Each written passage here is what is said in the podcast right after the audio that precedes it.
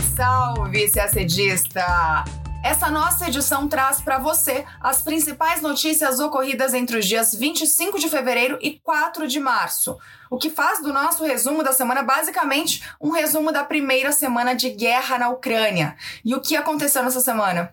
A Rússia avançou em território ucraniano e até esta sexta já tomou a maior usina nuclear da Europa e conquistou cidades no sul, perto da Crimeia. Países europeus e os Estados Unidos anunciaram o fornecimento de armas e mísseis para a Ucrânia. E as sanções parecem estar gerando impacto nos bancos russos e na economia mundial. Enquanto isso, os bombardeios à capital, Kiev, e a outras cidades ucranianas importantes não param. A ONU estima que em uma semana de guerra, mais de um milhão de pessoas tenha deixado a Ucrânia. O Brasil e outros países já anunciaram que vão conceder vistos humanitários a esses refugiados. Na ONU, diante do impasse no Conselho de Segurança, a Assembleia Geral aprovou uma resolução condenando o uso da força pela Rússia. Além disso, o Conselho de Direitos Humanos decidiu estabelecer uma investigação sobre abusos de direitos humanos supostamente cometidos pela Rússia. O assunto Ucrânia domina essa nossa edição, mas não vamos deixar passar duas notícias importantes. A primeira é que os países da ONU aceitaram criar o primeiro tratado global de poluição por plástico. E a segunda é que o Brasil assinou o acordo para se tornar membro associado da Organização Europeia para Pesquisa Nuclear. Tudo isso em detalhes você acompanha agora no nosso podcast. Começamos falando primeiro sobre as principais ações militares russas na Ucrânia e as tentativas de negociação entre os dois países envolvidos diretamente no conflito. Nesta sexta-feira, dia 4 de março, o mundo acordou com a notícia de que a Rússia acabava de bombardear e tomar a maior usina nuclear na Europa, a usina de Zaporizhia, no sul da Ucrânia. Cerca de 25% da energia ucraniana é fornecida por essa usina.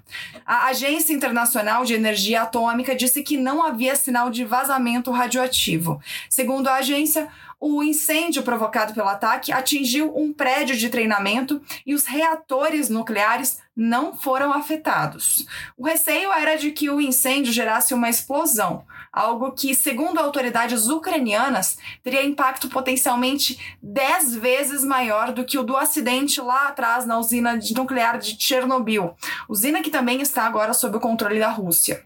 Desde o início do conflito, dia 24 de fevereiro, as forças armadas russas já bombardearam cidades como a capital, Kiev, e Kharkiv, em Kiev, uma parte da população tem ido para as estações de metrô e abrigos antiaéreos, enquanto outra parcela tentou deixar a cidade.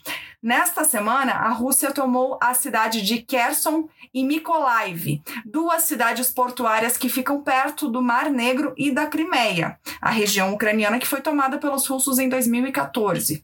As duas conquistas sugerem que o plano da Rússia é tomar toda a costa sul da Ucrânia e bloquear o seu acesso ao mar. Os russos também têm atacado Mariupol, que é uma outra cidade no sul da Ucrânia, a cerca de 400 quilômetros a leste de Kherson.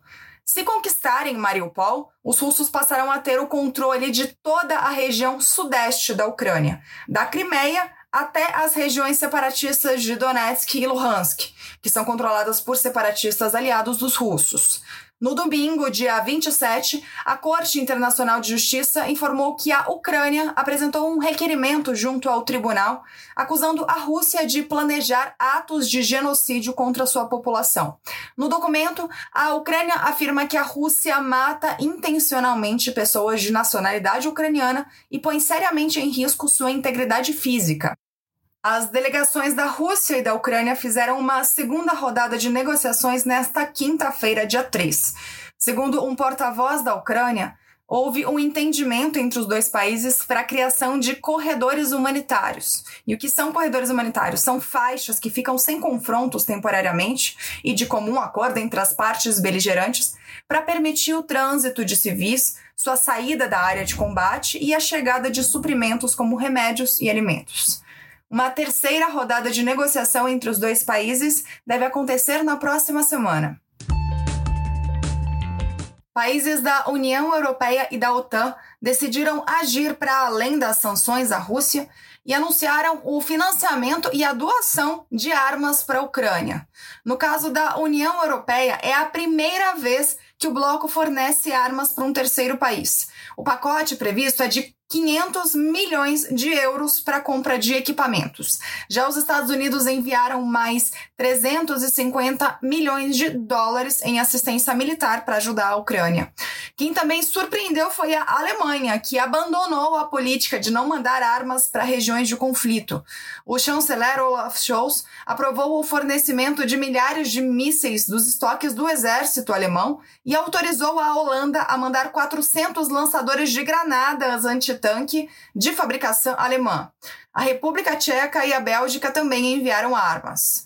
A Noruega, inclusive, rompeu com a tradição de não enviar armas a países que não integram a OTAN e estejam enfrentando conflitos armados. O país anunciou a doação de 2 mil armas antitanque para a Ucrânia.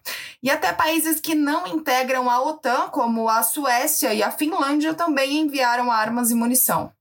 A semana também foi marcada pelos reflexos das sanções impostas à Rússia por países como os Estados Unidos e o Reino Unido, além da União Europeia. As ações congelaram os bens do presidente Vladimir Putin e seu ministro das Relações Exteriores, Sergei Lavrov, no exterior e atingiram o Banco Central Russo com o congelamento de parte das reservas internacionais do país. Além disso, alguns credores do país foram retirados do sistema de pagamentos globais SWIFT. Como consequência, a Bolsa de Valores da Rússia não abriu na segunda-feira, dia 28, e a cotação do rublo teve uma queda histórica. Os russos fizeram filas do lado de fora dos caixas eletrônicos para sacar dinheiro nos últimos dias. O Banco Central Russo vem tomando medidas de emergência, incluindo um aumento em sua principal taxa de juros e controles destinados a impedir que o capital fuja da Rússia.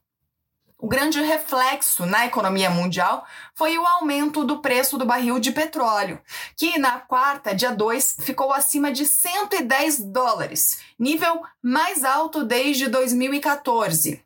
A escalada do preço tem muito a ver com as preocupações de que as sanções contra a Rússia prejudiquem o fornecimento de energia para o restante do mundo. Não por acaso, o recorde anterior, em 2014, ocorreu durante a anexação da Crimeia pela Rússia. O Itamaraty publicou uma nota comentando sobre a volatilidade dos preços internacionais de petróleo e gás natural e sobre os possíveis reflexos nas cadeias de produção e fornecimento desses produtos no mercado internacional. Na nota, o governo brasileiro elogiou a iniciativa adotada no dia 1 de março pelos países membros da Agência Internacional de Energia, vinculada à OCDE, no sentido de liberar 60 milhões de barris de petróleo adicionais, o que equivale a 2 milhões de barris por dia pelos próximos 30 dias. O Itamaraty também afirmou que o Brasil é um importante produtor mundial de petróleo, o que contribui para o aumento de segurança energética global. E destacou que o atual momento reforça a importância da diversificação da matriz energética, lembrando que o Brasil detém uma das matrizes mais limpas do mundo. Agora vamos falar das repercussões na ONU. Na sexta passada, dia 25, a Rússia vetou uma resolução no Conselho de Segurança que condenava a invasão à Ucrânia. Como vocês já estão carecas de saber, basta que um dos cinco países com assento permanente no Conselho vote contra para que uma resolução não passe. Só o voto da Rússia foi contrário. China, Índia e Emirados Árabes Unidos se abstiveram. Os demais votaram a favor, incluindo o Brasil, que ocupa assento não permanente nesse biênio. Pois bem, diante do impasse, o Conselho de Segurança se reuniu mais uma vez no domingo, dia 27, e invocou um mecanismo criado lá na Guerra Fria que é a Resolução Unidos pela Paz, de 1950. Essa resolução prevê que a Assembleia Geral pode ser o foro para decidir sobre situações quando o Conselho de Segurança, que é o responsável primário pela manutenção da paz e da segurança, não consegue o consenso necessário para exercer sua competência. Nesse caso, o rito de votação é de questão processual. São necessários nove votos a favor, sem direito a veto. Foram 11 votos favoráveis, incluindo o brasileiro, o que permitiu a convocação de uma sessão especial de emergência da Assembleia Geral. A reunião da Assembleia ocorreu no dia seguinte, na segunda, dia 28, e finalmente foi aprovada uma resolução condenando a agressão da Rússia à Ucrânia como uma violação da proibição do uso da força. Proibição essa expressa na Carta da ONU. A resolução contou com 141 votos a favor, incluindo o Brasil, 35 abstenções, incluindo China, Índia e África do Sul, e cinco contra. São eles: Rússia, claro, Belarus, Síria, Eritreia e Coreia do Norte. O discurso do embaixador do Brasil na ONU, Ronaldo Costa Filho, está disponível lá no site do Itamaraty. Tanto o discurso no Conselho de Segurança quanto o discurso na Assembleia Geral. E aí, pulando para sexta-feira, dia 4, o Conselho de Direitos Humanos aprovou uma resolução condenando supostas violações de direitos humanos durante as ações militares da Rússia na Ucrânia e estabelecendo uma comissão de inquérito para investigar essas supostas violações. O embaixador Ronaldo Costa Filho criticou o texto proposto, mas votou a favor. Durante sua fala, o representante do Brasil se disse decepcionado com o texto apresentado para votação. Segundo ele, o Brasil preferiria um esboço mais equilibrado, o que poderia criar espaço para diálogo entre todas as partes, passando uma mensagem firme de respeito ao Código Internacional dos Direitos Humanos.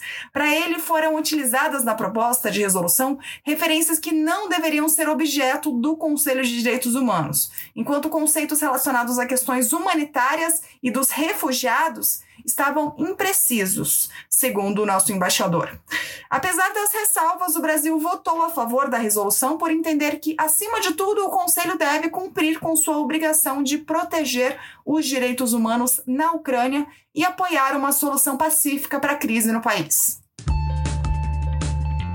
E por falar em direitos humanos, já passa de um milhão o número de pessoas que deixaram a Ucrânia em uma semana de guerra. Os dados são da ONU. Países como Lituânia, Letônia, Polônia, Hungria, Eslováquia e Romênia, além da Moldávia também, disseram que esperam uma onda de refugiados que estão fugindo da guerra. Na quinta, dia 3, a União Europeia aprovou a concessão de proteção temporária a esses refugiados. Ainda não está claro por quanto tempo o bloco emitirá a permissão de entrada, mas haverá possibilidade de emprego, moradia e assistência médica. Além dos 27 países da União Europeia, outros seis anunciaram a autorização de entrada de refugiados da Ucrânia. São eles: Brasil, Estados Unidos, Canadá, Emirados Árabes Unidos, Reino Unido e Austrália. O Brasil publicou na quinta-feira, dia 3, no Diário Oficial da União, a portaria que prevê visto temporário por 180 dias com possibilidade de conceder residência por tempo indeterminado. Isso para nacionais ucranianos e apátridas que tenham sido afetados. Os imigrantes também poderão trabalhar no país. As embaixadas do Brasil em Varsóvia, Budapeste, Bucareste, Praga e Bratislava foram habilitadas a processar pedidos de visto para acolhida humanitária. Quanto à assistência aos brasileiros na Ucrânia, o Itamaraty decidiu abrir dois postos de atendimento consular. Na cidade de Lviv, próximo à fronteira com a Polônia, para onde tem se dirigido um grande fluxo de nacionais brasileiros, e em Chisinau, que é a capital da Moldávia. Agora mudamos de assunto para falar de meio ambiente. Na quarta, dia 2, a Assembleia das Nações Unidas para o Meio Ambiente aprovou um acordo histórico para criar o primeiro tratado global de poluição por plástico. A resolução foi aprovada depois de uma semana de debates em Nairobi, no Quênia, onde fica a sede do PNUMA, o Programa das Nações Unidas para o Meio Ambiente. Segundo a ONU, esse foi o pacto ambiental mais significativo desde o Acordo de Paris, assinado em 2015. O objetivo é criar até 2024 um tratado vinculante que consiga conter a crescente produção de plástico no mundo. O texto deve conceituar oficialmente o plástico como uma ameaça ao meio ambiente. Um tratado dessa magnitude, se realmente sair do papel, terá efeitos em empresas e economias de todo o mundo. Tratados que restringem a produção, uso ou design de plástico geram impactos econômicos, por exemplo, em empresas petrolíferas e químicas que fabricam o plástico, além de gigantes de bens de consumo que vendem produtos descartáveis. Alguns dos, alguns dos países mais afetados pelos impactos desse futuro tratado seriam os Estados Unidos, a Índia, a China e o Japão. E a última notícia é sobre política externa brasileira. Na quinta-feira, dia 3, o Brasil assinou um acordo para se tornar membro associado da Organização Europeia para Pesquisa Nuclear, a CERN, um dos maiores laboratórios do mundo focados em pesquisa em física de altas energias e física de partículas. O acordo ainda precisa ser aprovado pelo Congresso Nacional. Quando isso acontecer, o Brasil será o terceiro país não europeu a fazer parte desse grupo. 23 países membros e 10 associados integram atualmente a CERN. Segundo nota do Itamaraty, a associação representa o reconhecimento da excelência da ciência brasileira. O novo status do Brasil permitirá a pesquisadores e empresas do Brasil acesso ao grande colisor de hadrons da alta luminosidade, LHC, e a outras áreas da CERN, incluindo participação em mercado de licitações no valor de 500 milhões de dólares anuais. A associação também facilitará o desenvolvimento de tecnologias aplicadas em novos materiais, indústria 4.0, setor espacial, isótopos de saúde, entre outros setores. Segundo o Itamaraty, essa parceria contribuirá para o desenvolvimento econômico brasileiro com incrementos da produtividade e a criação de novos mercados e de empregos qualificados. E a gente termina o nosso podcast por aqui. Uma ótima semana, bons estudos e até sexta-feira que vem.